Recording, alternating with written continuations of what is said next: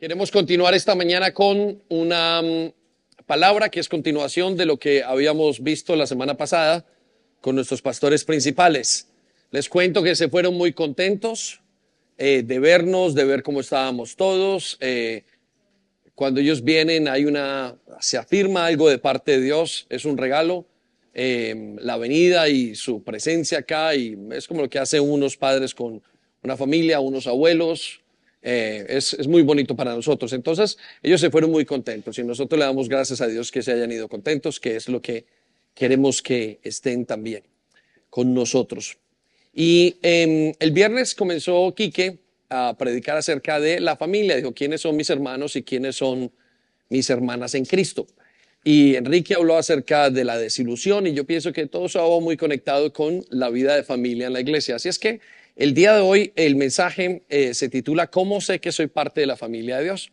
Y entonces en los siguientes minutos quiero enseñar eh, cómo sabemos que somos parte de la familia de Dios. Y, quiero llevarlo a un concepto, un par de conceptos importantes, si los quiero anotar allí. Eh, teológicamente hay dos conceptos, la Biblia o la iglesia invisible y la iglesia visible.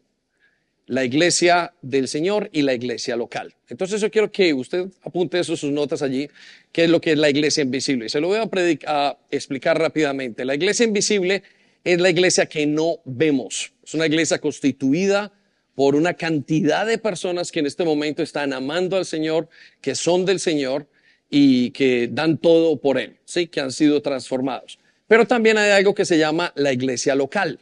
¿sí? La iglesia local es lo que vemos nosotros en el día a día. La iglesia local está hecha de creyentes y no creyentes. En medio de nosotros vemos creyentes y no creyentes y vamos viendo cómo Dios eh, va haciendo, transformando un grupo de personas, pero también vamos viendo cómo otro grupo de personas no es transformado. Y todo tiene que ver porque unos son creyentes, han recibido a Jesús y otros simplemente fueron espectadores o están aprendiendo qué es la fe o están apenas conectándose con Dios. Entonces quiero llevarlos a un principio bíblico y anótelo allí, el principio bíblico es que no todo el que asiste a la iglesia es parte de la familia de Dios. ¿Sí? Anótelo allí. No todo aquel que asiste a la iglesia es parte de la familia de Dios. ¿Sí? Y yo quiero que usted vaya viendo esto para que pueda ser edificado y para que pueda aprender qué significa todo eso que le vamos a decir. Voy a utilizar dos textos, Romanos y el libro de Gálatas. Y Pablo le habla a la iglesia en Roma acerca de Israel y utiliza una, eh, un análisis diciendo, no todo el que está en Israel es israelita. ¿Sí? Y yo quiero que usted aprenda conmigo lo que significa eso y que podamos traerlo y mostrarlo dentro de nuestra iglesia al día de hoy o dentro de nuestro día a día con Dios. Vaya conmigo a Romanos 9, 6. Mire lo que dice. No que la palabra de Dios haya fallado. No que la palabra de Dios haya qué? Fallado. Quiero que circule la palabra fallado, ¿sí? Realmente la palabra de Dios no se equivoca. La palabra de Dios tiene un sentido y eso es lo que marca la diferencia. Y escuche lo que sigue a continuación. Porque no todos los que descienden de Israel son israelitas. No todos los que descienden de dónde? Son israelitas. En pocas palabras está diciendo, no todos los que dicen ser parte de Dios realmente son del pueblo de Dios. ¿sí? Y en el versículo 7 dice, ni por ser descendientes de Abraham, es decir, la familia terrenal. Cuando eh, el judaísmo y aquellos que seguían y eran del pueblo de Dios, de ese gran grupo, Pablo estaba explicándoles que independientemente de que fueran hijos de Abraham, la gente tenía que pasar por procesos diferentes con Cristo. Y entonces dicen, no solo porque fueran hijos de Abraham, realmente eran Cristos y eran, er, eran judíos. Y yo quiero que usted recuerde que Abraham tuvo más de dos hijos. Nosotros sabemos que tuvo Isaac y usted lo recordará en ese momento donde fue a ponerlo delante de él, a, a, ponerlo como un sacrificio delante de Dios. Y la Biblia nos dice que ya había tenido a Ismael. Y no solamente Ismael, habían otros hijos. Creo que es un número como de 12 hijos. Entonces Dios le dice al pueblo, y a través de Pablo le está diciendo a la iglesia, que no todos los que vienen, no todos los que participan aún de una congregación son necesariamente hijos de Dios, sino que hay gente que no es hija de Dios. Y escucha lo que dice al final, en, al final de este versículo. Dice, ni por ser descendientes de Abraham son todos hijos. Quiero que circule, eh, son todos hijos, sino que en Isaac te será llamada descendencia. ¿En quién no será llamada descendencia? No escuchamos. ¿En quién no será llamada descendencia? En Isaac. Y quiero que debajo que circule la palabra Isaac.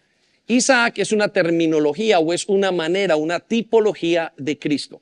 Entonces, lo que Dios nos está diciendo es, no todas las personas que van a las iglesias necesariamente son parte de la familia de Dios.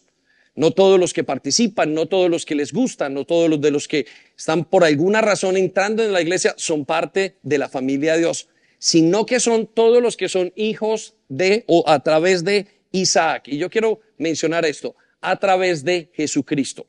Todos los que son creyentes a través de Jesucristo. Y vamos a mirar qué es lo que dice Gálatas 6:15. Quiero que le ponga mucha atención y voy a llevarlo a quizás tumbar un mito que nosotros tenemos y son los, em, los, las muestras externas de la vida cristiana. ¿sí?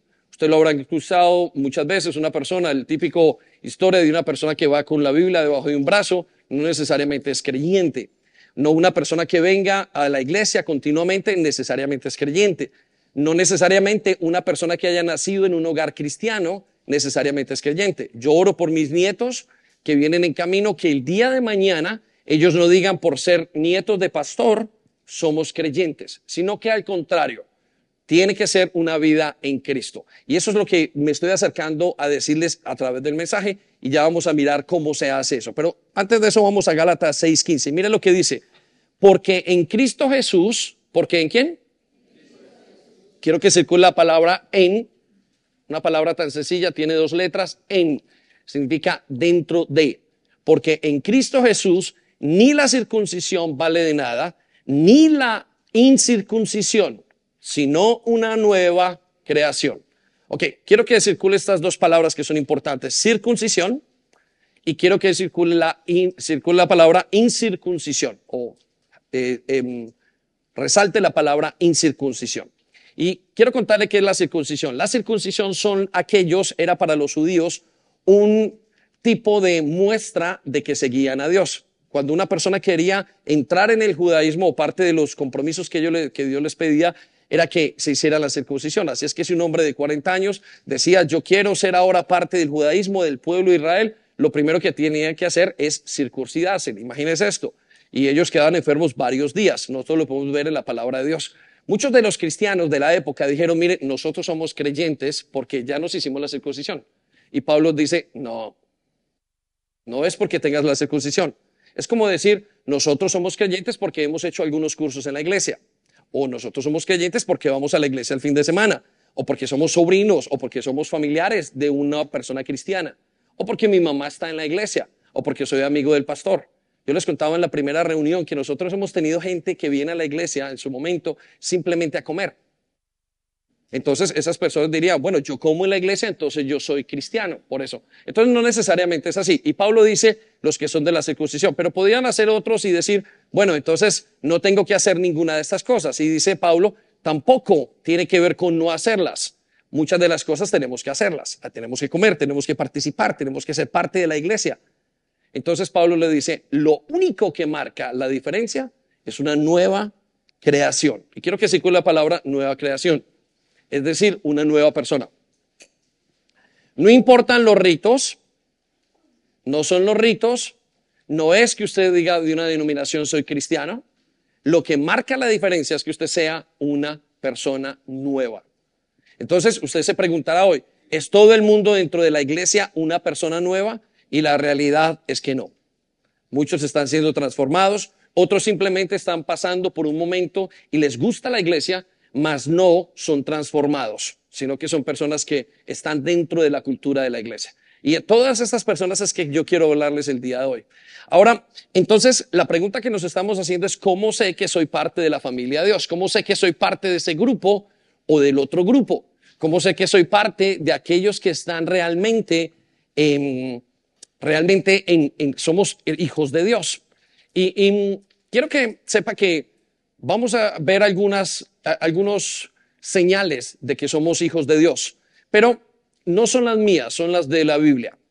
Yo, por mí fuera, yo diría, eh, es hijo de Dios todo aquel que venga y esté en la iglesia y esté con nosotros y tenga una buena relación con nosotros. Pero la Biblia nos va a hablar de algunas cosas que son mucho mayores que eso. Ahora, Pablo en, en la segunda carta de Corintios nos dice cómo y qué es lo que tenemos que hacer. Entonces, lo llevo a la siguiente pregunta. ¿Cómo sé que soy parte de la familia de Dios? Anótelo allí. ¿Cómo sé que soy parte de la familia de Dios? ¿Qué tengo que hacer? Tengo que pasar, tengo que sacarme una tarjeta de la iglesia, que voy al CCI London, que voy a la iglesia donde venía. Tengo que decir, tengo que colgar un pequeño, eh, eh, un pescado detrás de mi puerta del carro, mientras que voy a 150 por hora. Tengo que tener la Biblia abierta en el Salmo 23 o el Salmo 91 en mi casa para decir, o tengo que llamarme cristiano, o tengo que llamar a la gente pastor o amigo o hermano o hermana. Realmente, muchas de las cosas que hacemos en la vida cristiana son simplemente una copia de una cultura. Y hay gente que viene por cultura. Y yo quiero hablarles para que puedan ser parte del pueblo de Dios. Miren, en la perspectiva bíblica, esto es muy profundo. Eh, Quique hablaba la semana pasada acerca de que en nuestra perspectiva bíblica, aún la gente en la familia de Dios tiene lazos más fuertes con nosotros que los mismos familiares. Quiero que sepa que usted va a tener, algunos de ustedes tienen a sus padres y solamente van a poder tener una relación con ellos hasta el día de la muerte de uno de los dos. Pero con la iglesia y con los hermanos en la fe, ustedes van a tener una relación, dice la palabra de Dios, hasta la eternidad. O sea que es mucho más largo cuando el vínculo, la relación es mucho más larga cuando el vínculo que tenemos es la misma palabra de Dios, es la misma fe en Jesucristo. Entonces, con esto en mente, usted tiene que pensar si es verdaderamente hijo de Dios o no es hijo de Dios. Ahora, quiero llevarlo entonces, ¿qué es lo que nos dice Pablo? ¿Qué es lo que tenemos que hacer? Tenemos que ir, tenemos que comprarnos una imagen, tenemos que ponernos una, una cruz en el, en el cuello que diga que somos cristianos, tenemos que hablar un lenguaje cristiano, tenemos que tener una Biblia en casa. ¿Qué es lo que tenemos que hacer? Bueno, Pablo nos da una eh, una manera de hacerlo. Y vaya conmigo, mire, dice en cómo ser parte de la familia de Dios. Dice, lo, dice así, probándome a mí mismo si mi fe es genuina. ¿Sí? Quiero que lo escriba allí. Este es el concepto de hoy. ¿Cómo saber que soy parte de la familia? Volvemos un poco atrás, media. Dice, siendo, os probándome a mí mismo. Si mi fe es genuina. doy unos segundos para que usted pueda saber qué es lo que espera la Biblia y pueda escribirlo. Entonces, la manera de saber si estoy en la, en, soy parte de la iglesia, no es venir. La manera de saber si soy parte de la iglesia es probándome. ¿Y qué tengo que probar? Si estoy verdaderamente en la fe. Y hoy quiero ayudarlo para que usted se pruebe, para que nos probemos como iglesia. Y para que al final del día usted pueda decir de la predicación, usted diga, no soy hijo de Dios o soy hijo de Dios.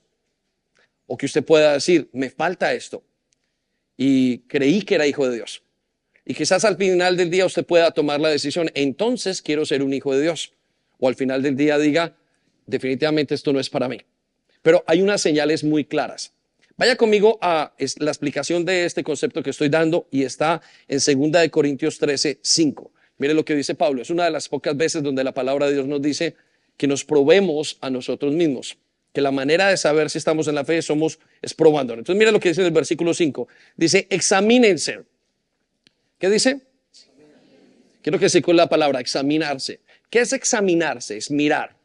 Es volver hacia adentro, mirar cómo es mi comportamiento es entender, mirar qué es lo que está pasando en mi vida, es analizar, es profundizar. Note lo que dice a continuación. Dice, para saber si su fe es genuina. Y quiero que circulen las palabras, si su fe es genuina. Y si Pablo nos dice que si nuestra fe es genuina y pone la duda, es porque hay una fe que no es genuina, que hay una fe que está equivocada. Y me temo decir que en los últimos tiempos la iglesia tiene una fe que no es genuina. Y no necesariamente es con una mala intención. Tiene que ver con una apreciación incorrecta de Dios. Tiene que ver con, vuelvo y digo, están probando o tiene que ver con simplemente no entender qué es lo que es hijo de Dios. Y a esto es lo que queremos llevarlo, porque Dios lo trajo a esta iglesia para que usted se volviera hijo de Dios. No lo trajo para que usted cogiera la cultura cristiana. La cultura se puede coger en cualquier parte. Usted puede ir, mire, hay gente que viene a la iglesia y, de lunes a viernes, usted sabe que este Londres, por ejemplo, es demasiado demandante. Usted ni siquiera ve a sus familiares. Entonces viene el viernes o el domingo a la iglesia y usted entra en un oasis de amor. Y todos reconocemos que hay un oasis. Pero eso no es la razón por la cual Dios lo trajo. Dios lo trajo para ser hijo de Dios. Y usted tiene que aprender que es ser hijo de Dios. Y eso es lo que realmente, ese es el objetivo final de la iglesia y el objetivo principal, no hay otro. Es que usted, Dios, le ayude y lo transforme en una persona que sea su hijo, en un discípulo, en una persona que sea como él. Entonces, para hacer esto, usted tiene que examinar si su fe es genuina. Pero quiero que sepa esto, tiene que ser valiente.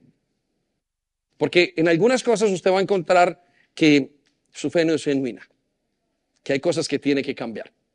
Y va a tener que entrar entonces o va a tener que ser, se va a encontrar con la, con la decisión o con el momento, la disyuntiva donde tenga que decidir qué quiero hacer. ¿Quiero seguir una persona siendo miembro de una iglesia local o quiero ser parte de la iglesia invisible, de la verdadera iglesia de Jesús? Y déjenme lo llevo a la siguiente parte del versículo. Escucha lo que dice. Dice, sin duda, saben que Cristo está entre ustedes. Quiero que, sobre la parte saben, quiero que coloque deben. Sin duda, deben saber que Jesucristo está en ustedes. Cuando usted se examine, entonces usted tendrá que llegar a la conclusión, ¿será que está Jesús en mí? ¿Será que está? ¿Cómo sé que está? A través de examinarse.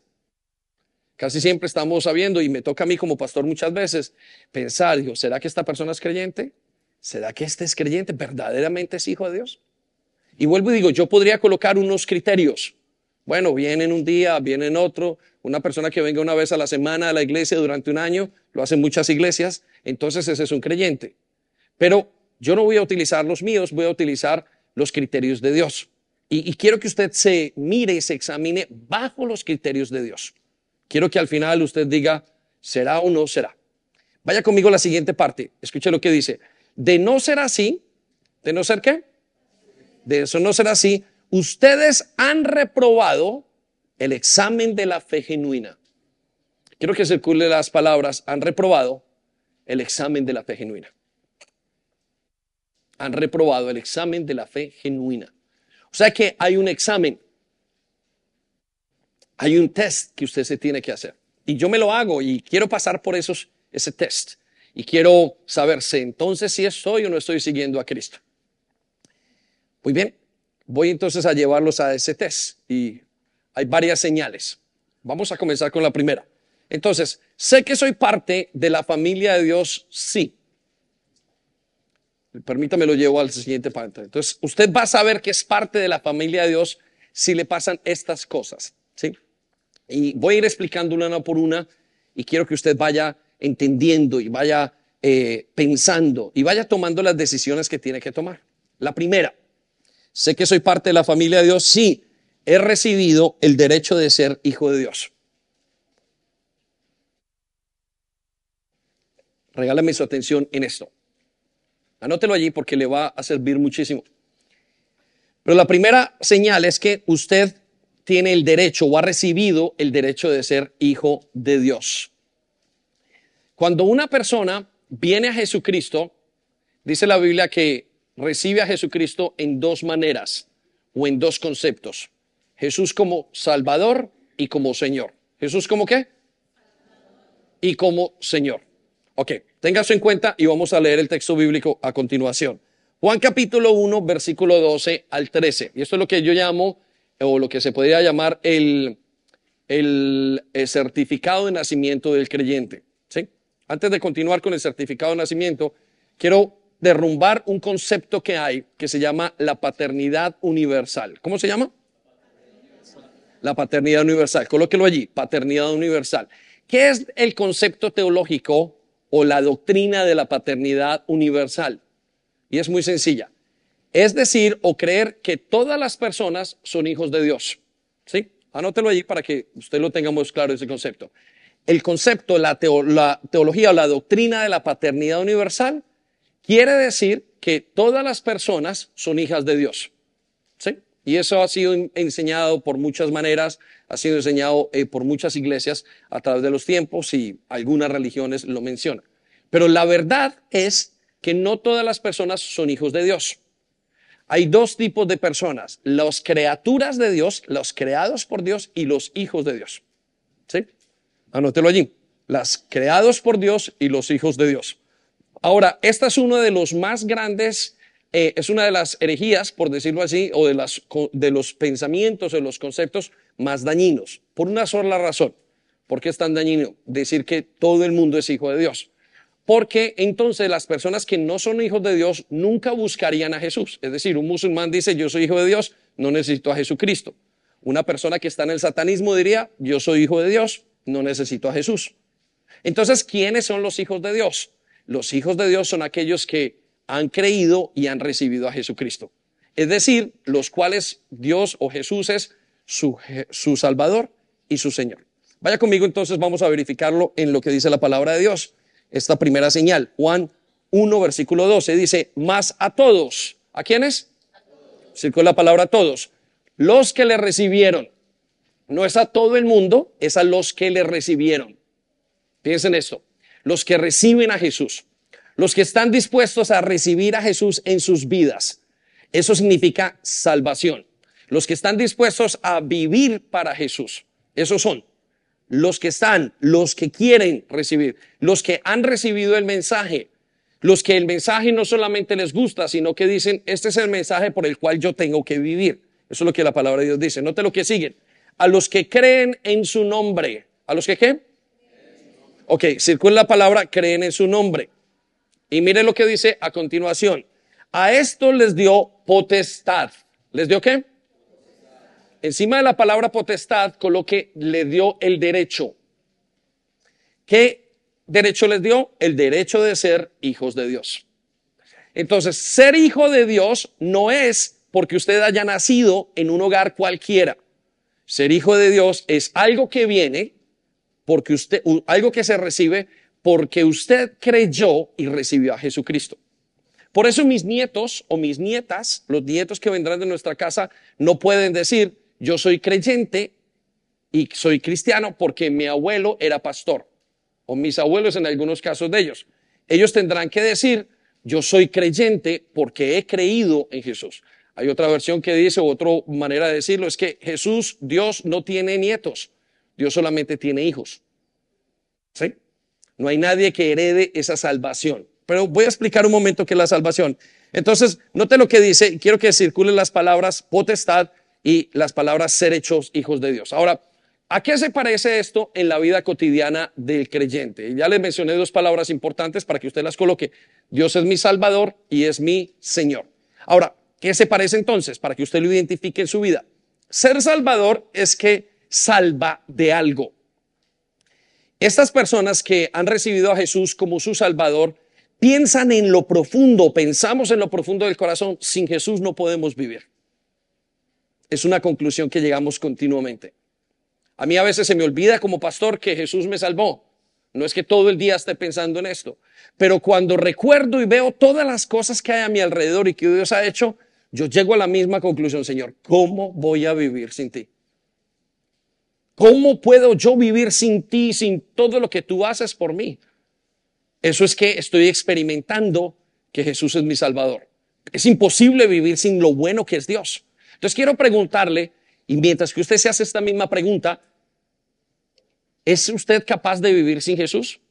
¿Jesús le falta en su vida? ¿Le hace falta en el día a día? Si no le hace falta, usted no es hijo de Dios. Si usted no siente ese deseo como aquella, persona que tiene una adicción, y perdóneme la comparación porque no es correcta, porque Dios es bueno, la adicción es mala, pero aquella persona que tiene una adicción siente, dice, no puedo vivir sin esto. Eso es ser salvo. ¿Sí? Y pasa de muchas maneras. Pasa cuando usted viene y comienza el Evangelio y recibe a Jesús por primera vez, le explican y usted comienza esa relación y usted siente que ya su vida sin Jesús es imposible. Ya su vida sin el Señor es, no, no, no, no sé cómo hacerlo, no sé cómo vivirlo. Usted lo experimenta, lo vive, lo, lo sufre. ¿Sí? Y en los momentos donde usted está, se siente solo, usted dice, tiro para Jesús, me arrodillo, no sé, le busco por todas las maneras. Miren, esto que estamos hablando hace 500 años no se necesitaba explicar. Hoy, el día de hoy, la iglesia está llena de mucha gente que no conoce a Jesús. Y muy poquitas son las personas que conocen. Hace 500 años eran muchos los que conocían y muy poquitos los que no conocían.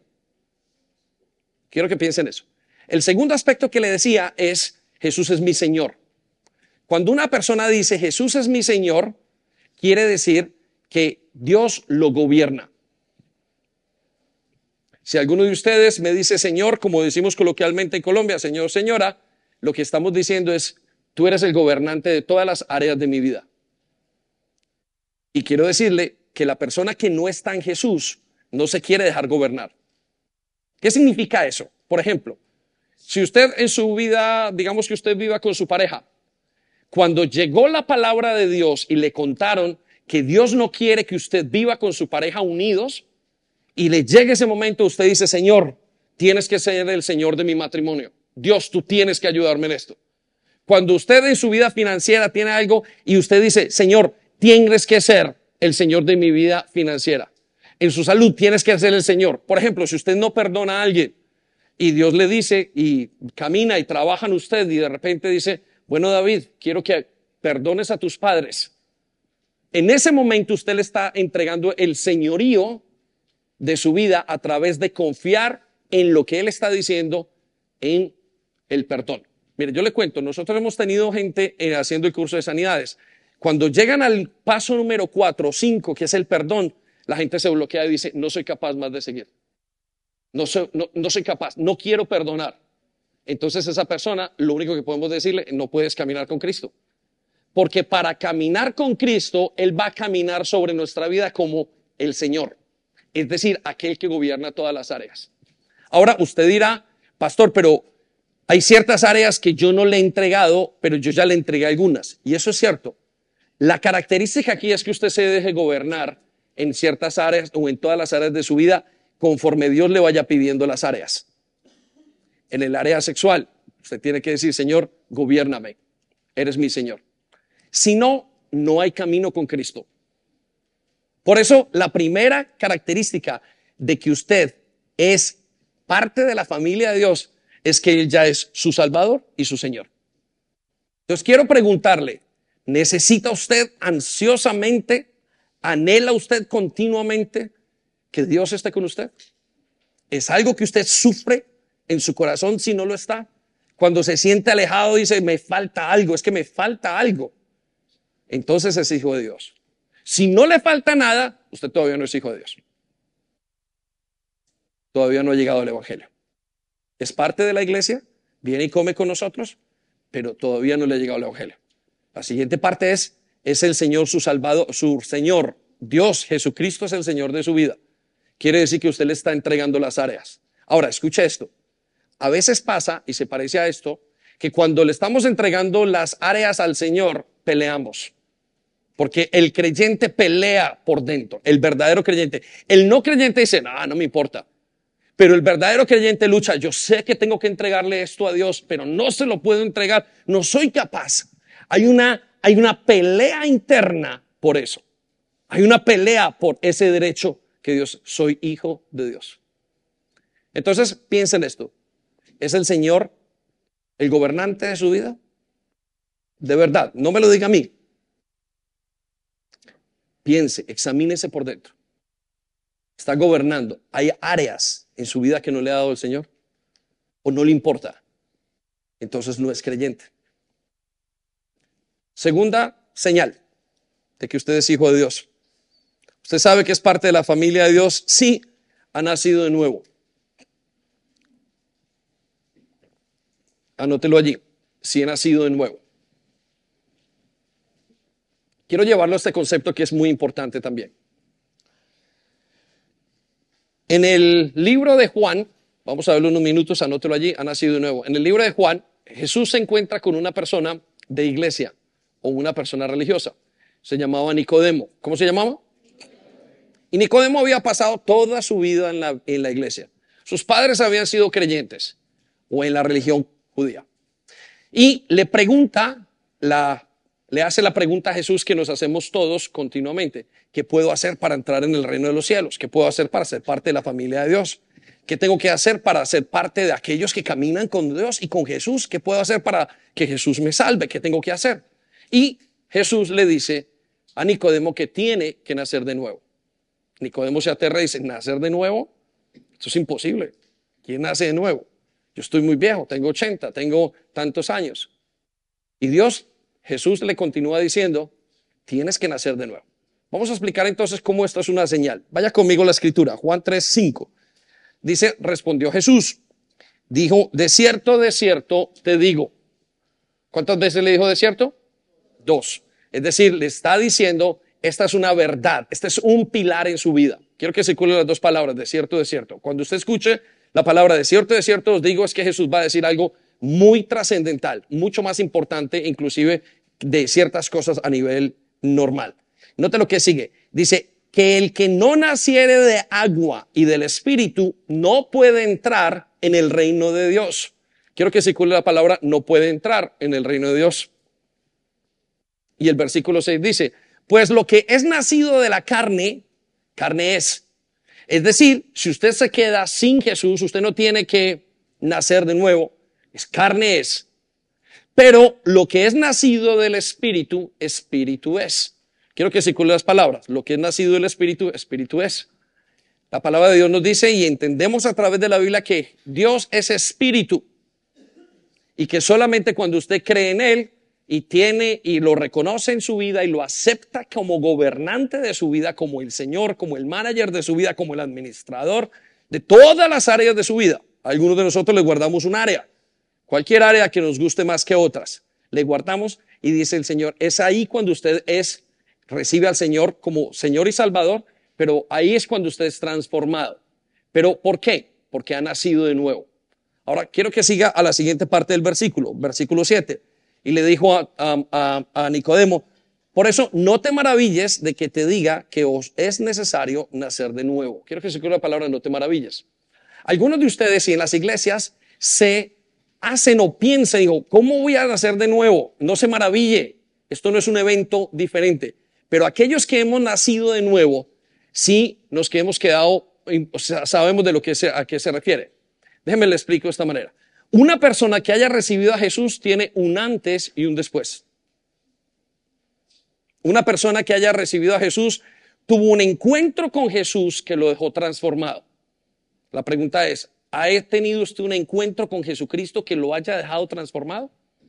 Hay una canción de Funky que dice que cualquiera que tenga un encuentro con Dios no vuelve a ser igual.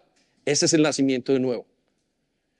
La característica de esto es que tiene un antes y un después.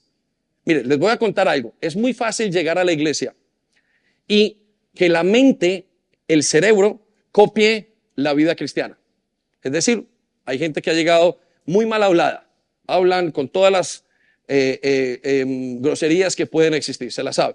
Y llegan a la iglesia y ven, y debido al ambiente que está en la iglesia, comienzan a cambiar su forma de hablar. Y ahora hablan de hermano y hermano, pastor, pastor, pastor, pastora, y comienzan un lenguaje cristiano. Lo que está pasando allí no es una transformación, es realmente un cambio de cultura. Dios no quiere un cambio de cultura. Dios quiere un cambio de corazón. Por eso es que nos dice que cada persona que conoce a Jesús es una nueva criatura. Es decir, las cosas pasadas pasaron, hay un cambio y la persona quiere ser otra cosa totalmente nueva. No estoy hablando de una superación personal, estoy hablando que cuando uno conoce a Jesucristo y ha nacido de nuevo, uno simplemente dice, tengo que cambiar, hay algo en mi vida, no sé qué me pasó, no sé cómo me pasó, pero estoy experimentando un cambio que nunca lo había experimentado. Y ese cambio hace que yo cambie mi forma de ver mi familia, mi vida, todo. Siguen habiendo cosas que tienen que cambiar, pero sabe, inclusive sabe el día y la hora cuando eso pasó, el momento. Entonces le pregunto, ¿Recuerda usted el momento de haber tenido ese cambio que nunca más fue igual? Si no lo recuerda, quizás usted no es creyente. Porque tiene que haber un momento en el que usted vio a Jesús, tuvo ese encuentro y su vida fue diferente totalmente. ¿Cómo lo sabe? Nunca más fue igual. Nunca más. Y no es la mente copiando las cosas del Espíritu. Es el Espíritu haciendo algo nuevo en usted. No es un cambio de costumbres. Ese cambio es un cambio desde el corazón. Digo, no puedo. El que pecaba y robaba no quiere robar más. El que fornicaba no quiere fornicar más. Hay un antes y un después. Entonces la pregunta es esta. ¿Tiene usted ese antes y ese después? Les voy a contar. Nosotros como iglesia tenemos mucha gente sirviendo, mucha gente que está en el día a día. Y yo sé que muchos de ellos, algunos, no muchos, no han sido transformados. Uno lo ve. A la hora de servir, siguen sirviendo normal. A la hora de venir, siguen siendo. Uno no vino antes y un después. Algunos se les va viendo un cambio. La manera de hablar, la manera, se parecen a nosotros, pero no son de nosotros. ¿Por qué? Porque tiene que haber un nacimiento nuevo. Ahora, aquel que no haya tenido ese nacimiento, piensa y se maravilla. Dice, uy, ¿de verdad? Eso es maravillarse, como, uy, pero ¿cómo se da un nacimiento nuevo? Esa es una, una clave de que usted no ha vivido ese nacimiento. Porque cuando uno ha vivido ese nacimiento nuevo, yo me acuerdo los días de mi nacimiento y fue otra persona totalmente diferente. No he sido el mejor, he ido cambiando, he ido pasando las cosas, pero sé el momento de muchos de ustedes o de algunos de ustedes. Pero no importa que yo lo sepa, es usted el que tiene que haberlo vivido. Usted está en Jesús si ha vivido un nuevo nacimiento. Y no es algo que usted imite y que diga, hoy voy a, hoy dejo todo, dejo el alcohol, sigo. No, es algo que Dios hace por dentro del corazón humano que simplemente lo cambia y crea un antes y un después. Nunca más volvió a ser igual. Entonces, la primera señal es hijo de Dios. La segunda señal, ha nacido de nuevo. Le voy a dar la tercera señal.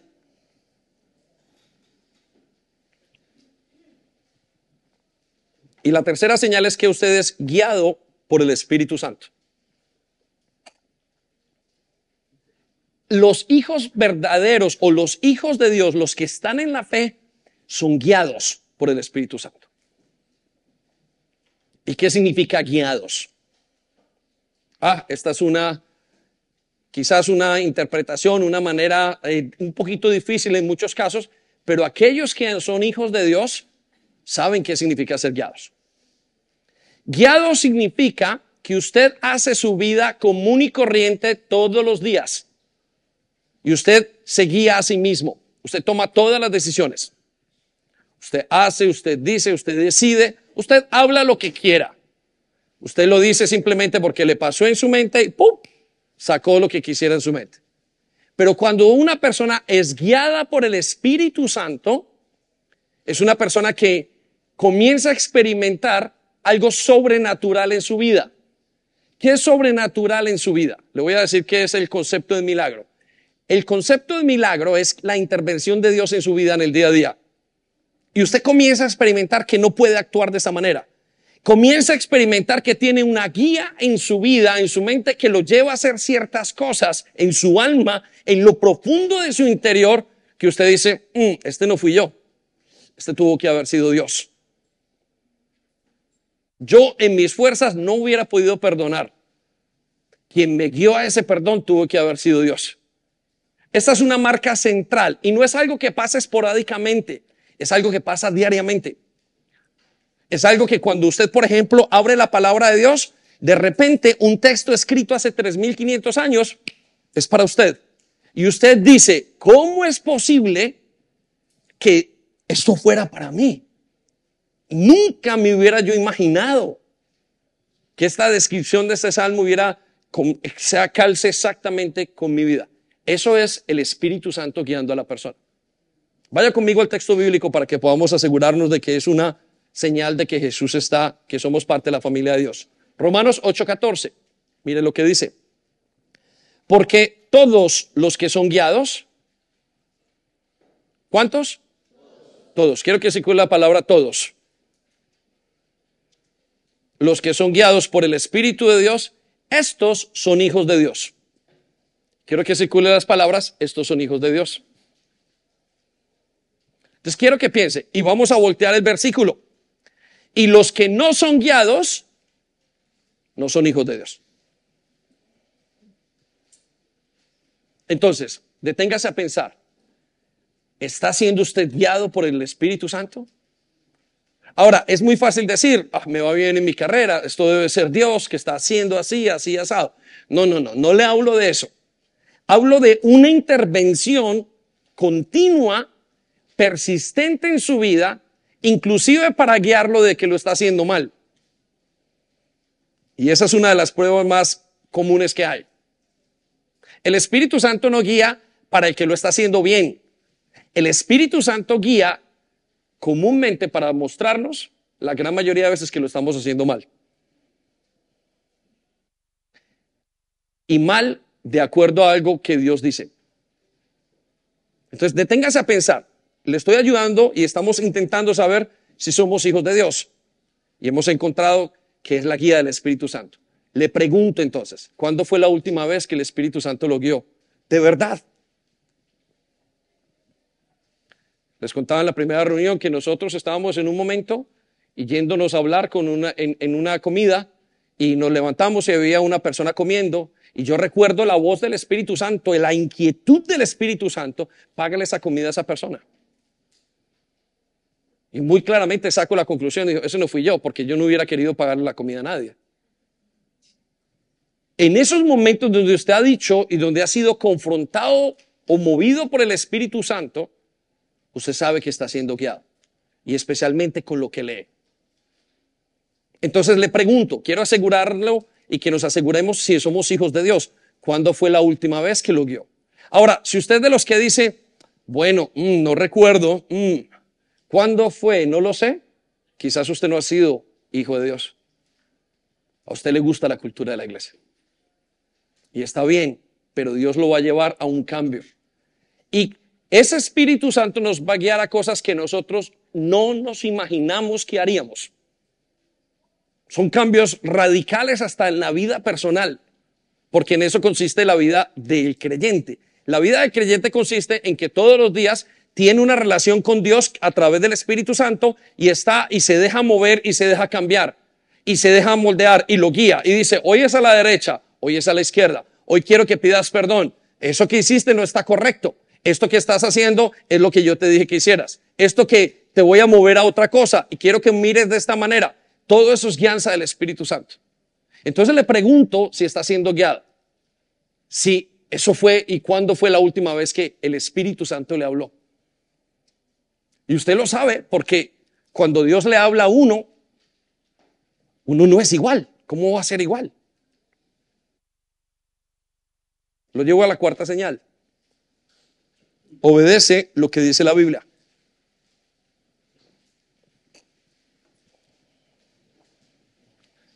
Usted sabe que es hijo de Dios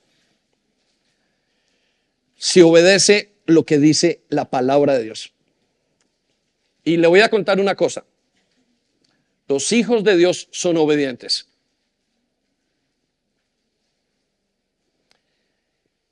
Y esto le cuesta a muchos. ¿Por qué? Porque el hombre que es pecador y lo que Dios va a hacer con nosotros es decirnos, deja el pecado. El hombre dice, no quiero que nadie me gobierne. Por eso es una señal importantísima. No quiero que nadie me sujete, no quiero sujetarme debajo de nadie. Porque el no creyente no quiere el gobierno de nadie, quiere gobernarse a sí mismo. Es más fácil gobernarme a mí mismo porque si yo me gobierno a mí mismo, entonces yo no tengo que dejar que otro me gobierne, que es Dios, y además me gobierne a hacer lo correcto. Quiero que piense. La obediencia. Y le voy a mostrar un par de casos de acerca de esta obediencia. Uno es el deseo de obedecer. Si usted es hijo de Dios, usted tiene deseo profundo de hacer la voluntad de Dios. Es un deseo intenso. Y cuando no la hace, anótelo allí, tiene un conflicto interno. Oh, un conflicto muy grande. Ahora, ¿cuál es la voluntad de Dios? La voluntad de Dios es la palabra de Dios. Déjeme lo llevo a Mateo capítulo 12, versículo 48. Note lo que dice. Este es Jesús cuando vinieron a la casa de Jesús a buscarlo y le preguntaron a la gente, vinieron María y los hermanos, Jesús tenía hermanos, entre ellos Jacob, el apóstol Jacob eh, o Jacobo, y entraron a la casa y él estaba en una predicación, estaba en una enseñanza y tocan la puerta y le dice, Jesús, aquí están tus hermanos y tu mamá y tus hermanos. Y Jesús le contesta en pocas palabras, ¿quiénes son mis mi mamá y mi hermano? ¿Quiénes son? Y Jesús responde, son estas personas los que hacen la voluntad de Dios. Entonces, usted es hermano de Jesús, soy hermano de Jesús, soy papá, soy hermano, soy de la familia de Jesucristo de Dios, si obedezco. Eso fue lo que él dijo. Vamos a mirar lo que dice la palabra de Dios. Versículo 48, respondiendo Jesús a él que le decía esto, dijo, ¿quién es mi madre y quiénes son mis hermanos? Quiero que circule la palabra quién es y quién es. En el versículo 49 dice, y extendió su mano hacia sus discípulos. ¿Hacia, quiénes?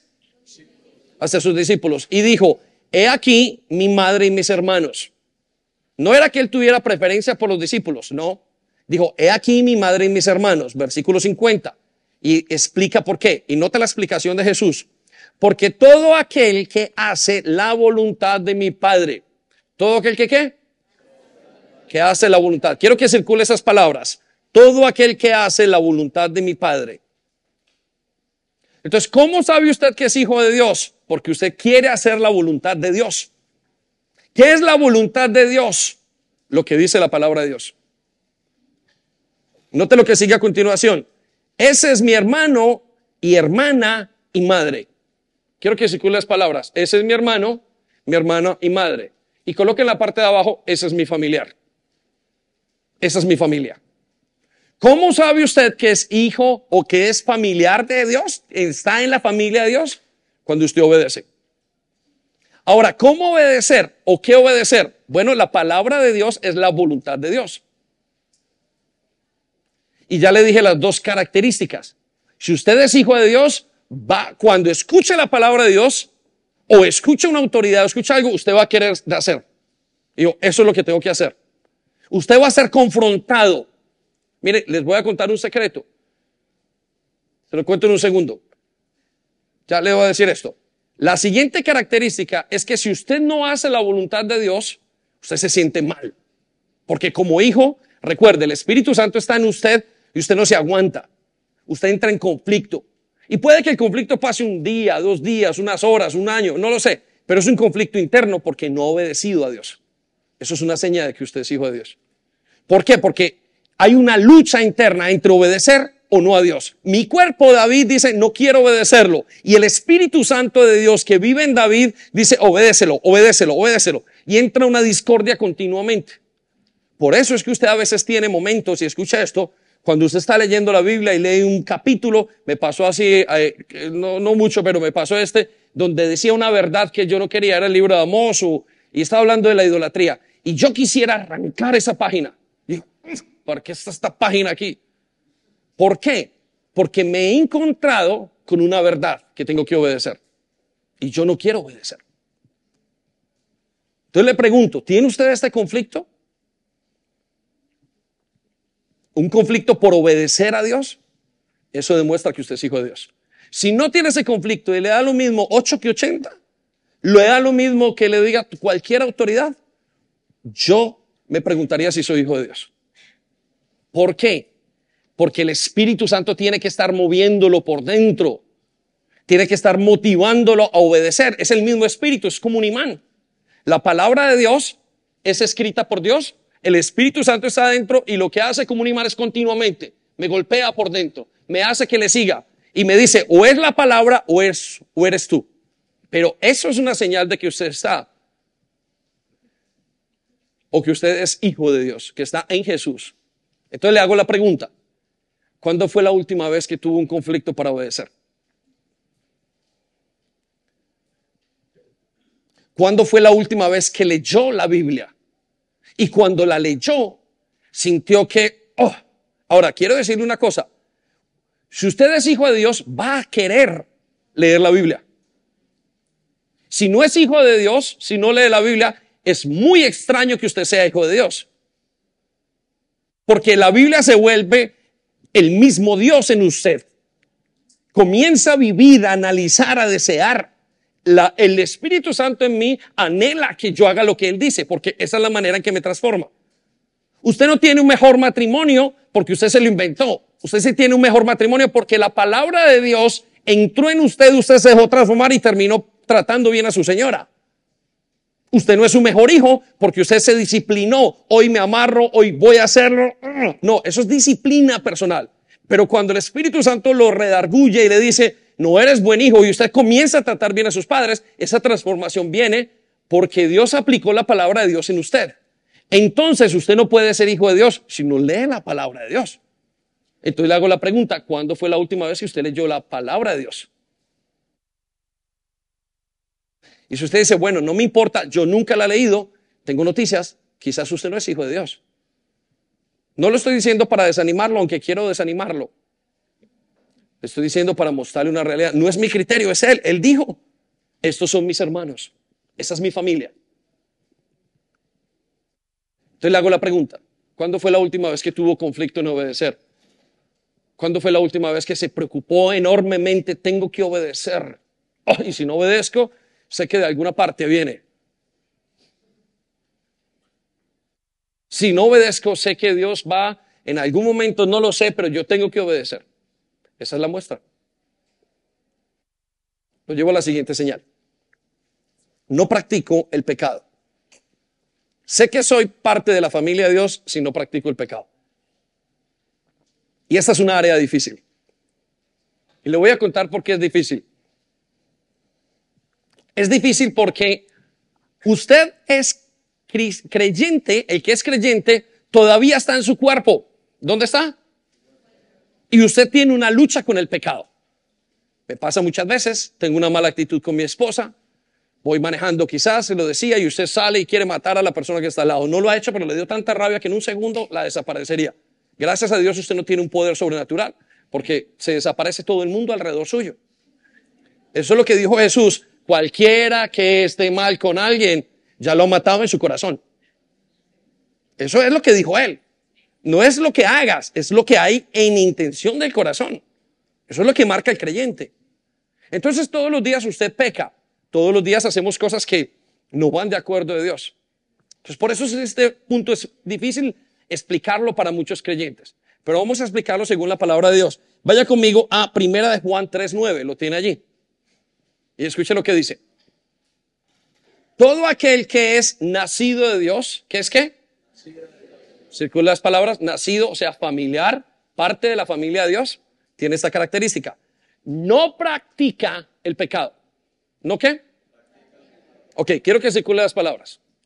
Si usted en su vida no siente rearguido y usted tiene problemas con la marihuana, por ejemplo, y usted simplemente consume y no siente nada de rearguido, usted no tiene el Hijo de Dios. Porque cuando usted sabe que algo es pecado, el Espíritu Santo por dentro hace un shock en su vida. O tienes que dejarlo. Es como la mujer con el esposo.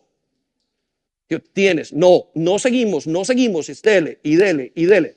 Hasta que o lo suelta o se divorcian. No practica, no lo quiere practicar. Y la característica de ese creyente es que por dentro dice, no puedo, no puedo, no puedo, y hay unas luchas internas. Pero pastor, ¿qué entonces de aquellos que son creyentes y han continuado en ese pecado? Si continuaron en ese pecado, no fue por mucho tiempo, y si fue por tiempo, tenían luchas inmensas en sus corazones. Pablo dice, quiero servir a Dios con mi mente y con mi alma, pero este cuerpo, me siento un cuerpo putrefacto.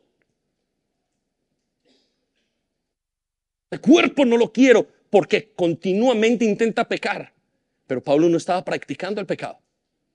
En el momento en que él practicara el pecado es la persona que está continuamente haciendo lo mismo. Y no quiere cambiar. Pero aquel que es creyente desea que le arranquen por dentro su alma y lo desconecten de ese cable de alta tensión. Pero si usted no ha experimentado que lo desconecten de ese cable de alta tensión, entonces usted no es creyente. Usted va a desearlo porque dice no practica el pecado. Y note la razón. Vaya conmigo la escritura. La razón es esta, porque la simiente, encima de la simiente quiero colocar, quiero que coloque el Espíritu Santo. La simiente de Dios permanece en él y no puede pecar porque ha nacido de Dios. La razón no es porque sea disciplinado. La razón por la cual no quiere practicar el pecado es porque siente una corriente muy grande. Siente que se muere cuando peca. Ay, quiere complacer a Dios con toda su alma, con todas sus fuerzas y con toda su mente. No quiero ser el mejor, no quiero dejar de fumar para que me vean en la iglesia, quiero dejar de hacer... No, lo que siente, lo que experimenta por dentro es, Señor, ¿cómo puedo estar contigo así? Señor, pues soy el peor de todos. Estas son las luchas del creyente. Pero si usted no ha sentido nunca eso, usted continúa practicando el pecado. Porque aquel que camina con Jesús, Jesús no puede ver el pecado. Jesús detesta el pecado. Porque el pecado daña la relación entre Dios y nosotros. No es que el pecado haga que Dios me vea diferente, ya me ve en Jesús. Pero el pecado hace que mi relación con Él se rompa, porque me escondo, porque lo hice mal. Porque al no hacerlo mal, siento que quiero satisfacer ese pecado más que otra cosa. Y comienza mi vida simplemente a ser regulada por el pecado. Por eso el creyente, el que ha nacido de nuevo, no lo practica, no lo quiere practicar. Desearía tener un cuerpo un reseteado totalmente y ser el menos loco de todos. Hay momentos, aunque este desea que hubiera sido totalmente cambiado. Señor, ¿por qué no me cambias totalmente de nuevo? ¿Por qué no haces un reset de mi vida? Hasta el punto de querer no saber caminar, manejar, no saber nada. Como quítame todo, pero no quiero pecar. Pero si usted no ha experimentado eso, usted solamente viene a la iglesia. Es parte de la cultura, te gusta la comida. Pero el que lo experimentó sabe que no quiere pecar, no lo quiere practicar.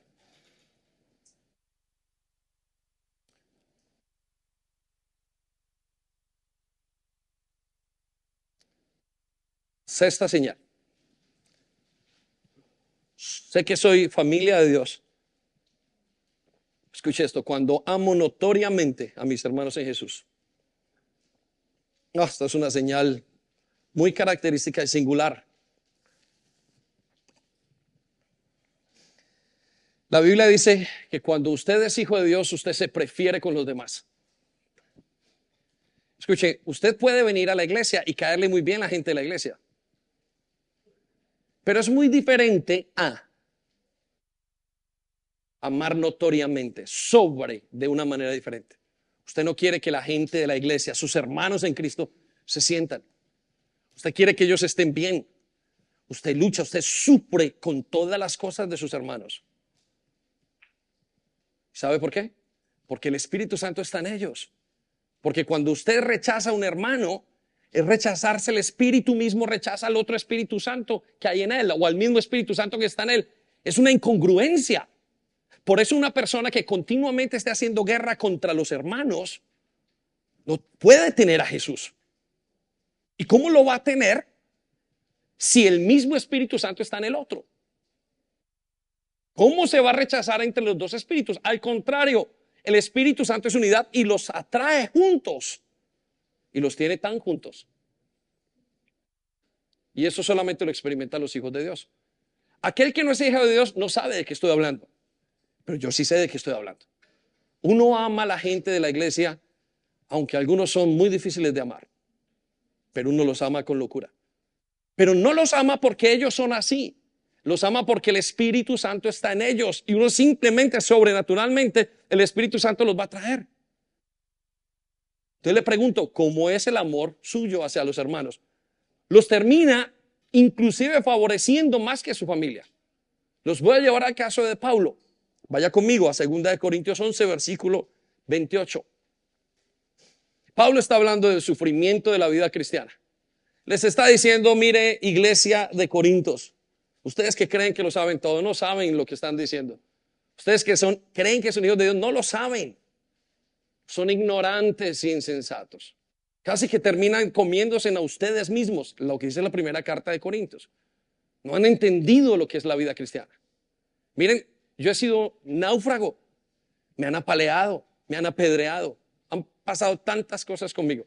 Inclusive, versículo 28, además de otras cosas, mire lo que dice, lo que se, sobre mí se agolpa cada día, la preocupación por todas las iglesias.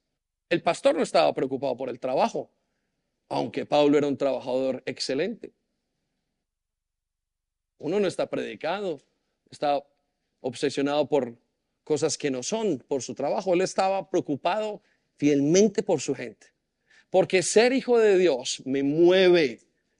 Dice Pablo en otra parte, nos constriñe, nos mueve por dentro, nos carcome por el amor a los demás. Escucha lo que sigue a continuación. Versículo 29, pues ¿quién enferma? Y yo no enfermo con él. Ay, si ustedes supieran que uno como creyente sufre por los demás, pero el que no es creyente no sufre por nadie, sufre por él mismo. Escuche lo que sigue a continuación. ¿A quién se le hace tropezar? Y yo no me indigno. Es la clave de las más genuinas y notorias, el amor por los demás. Por eso es que uno dice en la iglesia, mucha gente, este es de los nuestros. ¿Por qué? Porque lo vive, porque lo siente, porque está aquí al lado de uno y porque ha pasado con él las cosas. Y donde algo le pasa y uno sufre, ustedes no se imaginan como pastor lo que uno continuamente sufre por los discípulos. De alguna manera hay una responsabilidad sobrenatural sobre los hombros de un pastor. Pero ¿qué tal lo que los demás continuamente están prefiriendo? Y yo conozco gente que me llama y me dice, estoy pensando en la gente de la iglesia. Estoy pensando en este. Y a veces digo, no me importa. Pues, mira, Señor, si tú lo amaste y tú me has amado a mí, ¿cómo yo no lo voy a perdonar? Es una característica muy singular. Amar a los demás notoriamente. Si usted no ama a los demás notoriamente, usted no puede ser hijo de Dios. Mira lo que dice en Primera de Juan 5.1. Todo aquel que cree que Jesucristo, Jesús es el Cristo, todo aquel que cree, que cree que Jesús es el Cristo, es decir, todo aquel que cree que Jesús es el Mesías, que Jesús es Dios, note la característica, es nacido de Dios. Aquí viene el punto. Y todo aquel que ama al que engendró, o sea, al Padre, ama también al que ha sido engendrado, o sea, al hermano. Quiero que circulen las palabras. al que, el, ama al que engendró, ama también al que ha sido engendrado por él. Es imposible que usted sea hijo de Dios y usted no quiera dar la vida por sus hermanos. Todos los apóstoles dieron la vida, que dieron la vida por los por su iglesia, dieron la vida por sus hermanos. En muchos casos, para que esto siga adelante. Porque es la verdad, pero tiene que ser transformado. Eso se nota. Les decía que en Mike uno lo nota muchas veces con algunos de los profesores. La gran mayoría, todos los profesores son muy buenos, pero algunos apenas están entendiendo. Pero aquellos que ya conocen quién es y esto que están diciendo, aman a esas personas y quieren transformarlas porque sabe, porque les duele, porque es como si fuera su necesidad más profunda. Esto es una característica. Entonces le pregunto, ¿cuándo fue la última vez que sufrió por un hermano?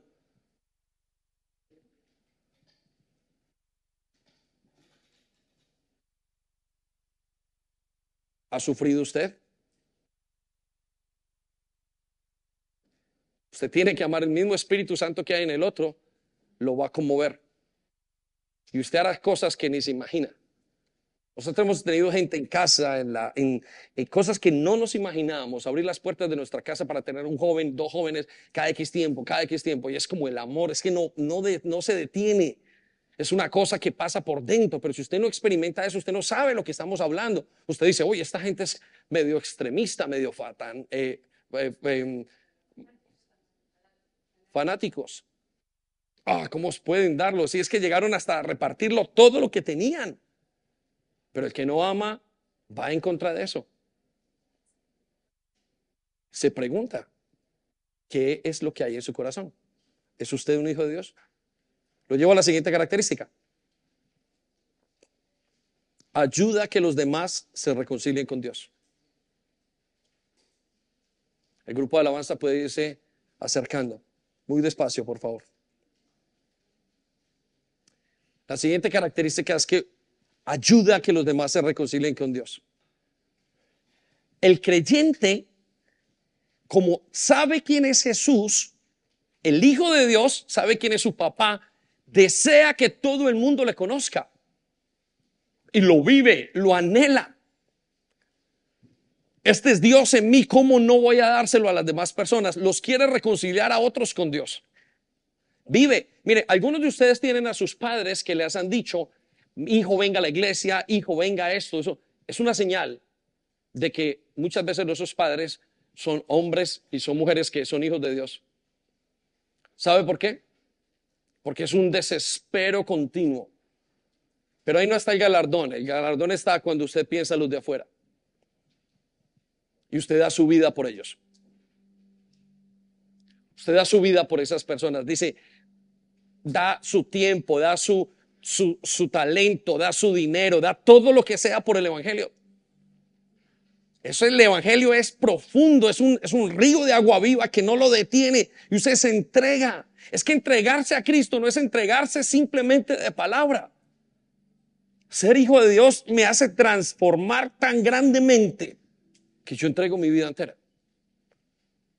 Y le dice las palabras de Pedro al Señor, Señor, no me lave los pies solamente entonces, lávame todo. Lo que le está diciendo, no, no me toques solamente los pies, Señor. Le está diciendo, Señor, métete con todo en mi vida. Métete en toda área de mi vida.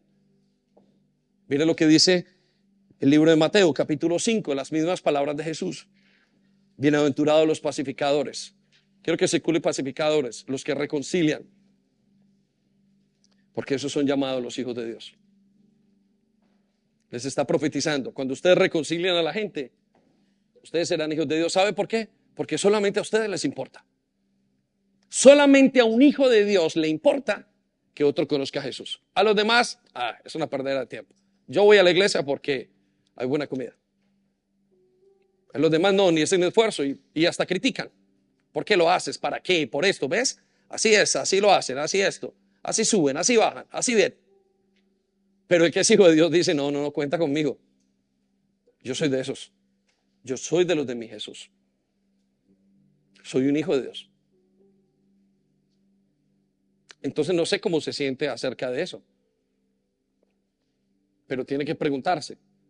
Si no le importa a la gente afuera, es muy probable que usted no sea hijo de Dios. ¿Cómo le va a importar si usted no tiene un antes y un después? como no ha vivido un antes y un después en su vida, no ha tenido un encuentro con Jesús, ¿cómo le va a importar? No le puede importar. Y si le importa, puede ser por altruismo. Pero cuando usted es hijo de Dios, le importa porque es la misión de su Padre y porque el Espíritu Santo no lo puede dejar. Usted está deja citas hechas. Yo conozco gente que me ha dicho, pastor, he llegado tarde, ¿qué pasó? Miren, no me pude resistir. Había una persona en el tren y me tocó que hablarle. Algo me pasó. Están sufriendo por dentro. Ese sufrimiento es de un hijo de Dios.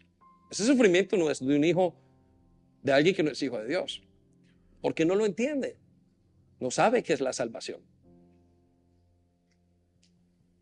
Entonces le pregunto, ¿qué tanto sufre usted por lo de afuera? Ahora usted puede imitarlo si quiere, pero no es imitarlo, es una consecuencia de ser hijo de Dios. No es que usted, hoy voy, a mirar cuánta gente encuentro y me coloco a hacer carreras y, a mirar, hoy le he mencionado a uno, a dos o a cien. No, es simplemente que usted lo siente por dentro. Y usted se preocupa, honestamente se preocupa por el bienestar de los demás. Entonces lo llevo a la última característica. Usted sabe que es hijo de Dios o que es, es parte de la familia de Dios cuando es bautizado en la familia de Dios. Ah, esto es preciosísimo. Ser bautizado es ser parte. Algunos creen que el bautismo es entrar en el agua y salir. Eso es lo que el bautismo quiere expresar. Pero el bautismo es ser parte de el pueblo de Dios. Eso es bautizarse. Cuando usted es bautizado en la casa de Dios, es cuando usted piensa en la vida de Moisés. Moisés vivía con el faraón en la sociedad real de la época. Y dijo, Señor, no quiero estar con este pueblo. Prefiero que me hagas caminar con los esclavos. Bautízame con ellos. Eso es lo único que deseo, ser parte de tu pueblo. Que me vitupere, que me pase en lo que me pase, que sea difícil. Pues ya no soy capaz de ser de este pueblo, ya no quiero ser de esta realeza. Lo que tiene y lo que ve, lo que es la posición y todas las cosas no le importa. Porque lo único que le interesa es ser parte del pueblo de Dios. Ser parte del pueblo de Dios se convierte en un momento en mejor que tener dinero, que tener nombre, que tener estudio, que tener cualquier cosa que usted crea que es más agradable. Y eso fue lo que dijo Moisés. Ah, no me importa, Señor. Con tal de estar con tu pueblo. Eso solamente lo entiende un hijo de Dios. No lo entiende alguien que no es hijo de Dios. Uno lo entiende porque uno quiere ser bautizado con ese pueblo. Señor, tu Dios será mi Dios, mi pueblo. Y no importa si viene de una gran compañía, no importa si es el CEO, no importa. Dice, todo lo considero basura porque quiero ser bautizado de tu pueblo, porque sé que ellos son los que van a pasar. Y, y no le importa, y no le importa dejar todas sus opulencias. Quiere ser bautizado, ya no le importa su nombre. Ya el nombre que eran los esclavos se vuelve lo mejor. Los esclavos, ser parte de los esclavos, superó la realeza. Es lo que le importa. Quiere ser bautizado. Mire lo que dice la palabra de Dios en 1 Corintios 12, 12. Y Jesús nos da una enseñanza diciendo Pablo a través del cuerpo. Dice, la iglesia, la vida con Cristo, es como un cuerpo que tiene muchos miembros, que tiene muchos órganos.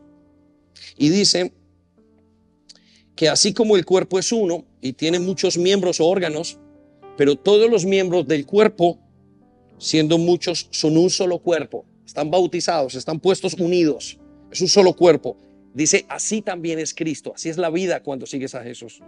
Cuando eres hijo de Dios, inmediatamente eres bautizado, eres parte. No quieres ser otra cosa y no importa, no son los errores. Tú sabes que el pueblo de Dios está lleno de errores. Que vino el adicto, que vino el mujeriego, que vino el mentiroso, que vino el ladrón y no te importa. Y caminas con ellos porque van vituperados por este mundo los, todo el mundo los mira como poco. Mamá, ¿qué haces limpiando la iglesia? Papá, ¿cómo se te ocurre si tú eres un señor? Me quema mi casa, por Dios. Eso es lo que me quema. Eso es lo que anhelo. Día y noche quiero estar en la presencia de Dios. Quiero estar en la casa, anhelo eso. Ya no le importa más, su carrera pasa a un segundo plano. Hasta su familia pasa a un segundo plano, en muchos casos porque quiere ser bautizado. Note lo que sigue, versículo 13. Pues por un solo espíritu fuimos todos bautizados. Bautizados es parte de un cuerpo. Sean judíos, aquí no importa si hay judíos, si hay griegos, si son esclavos, no importa si tienen errores, si no tienen errores. Lo único que importa es que se nos dio a beber un solo espíritu, el que nos hizo nacer de nuevos. Eso no lo entiende sino un creyente. Si usted no es creyente, no está entendiendo. Está diciendo fanático. Y el problema es que la iglesia es un grupo, un cuerpo de fanáticos. Eso es la iglesia. La iglesia es un grupo de hombres y mujeres que solamente quieren seguir a Jesús. Porque el Espíritu los ha llevado a eso. Ellos mismos escogerían estar con la realeza, pero el Espíritu Santo dentro de ellos los hace quemarse con los esclavos Los hace ser enterrados con las prostitutas, ex prostitutas, con los ex homosexuales, con los ex mentirosos. No quieren nombre, quieren ser los esclavos de Jesús. Pero eso lo entiende solo un hijo de Dios. Una persona que haya nacido de nuevo. La pregunta es, ¿qué somos? ¿Somos parte de la familia de Dios? Examínese. Deje que el Espíritu lo examine. Esperamos que haya sido de bendición para ti. No olvides compartir este vídeo con otras personas para que pueda ser de bendición para ellas también. Te animamos a que te suscribas a nuestro canal si aún no lo estás, para que te lleguen las notificaciones del nuevo contenido.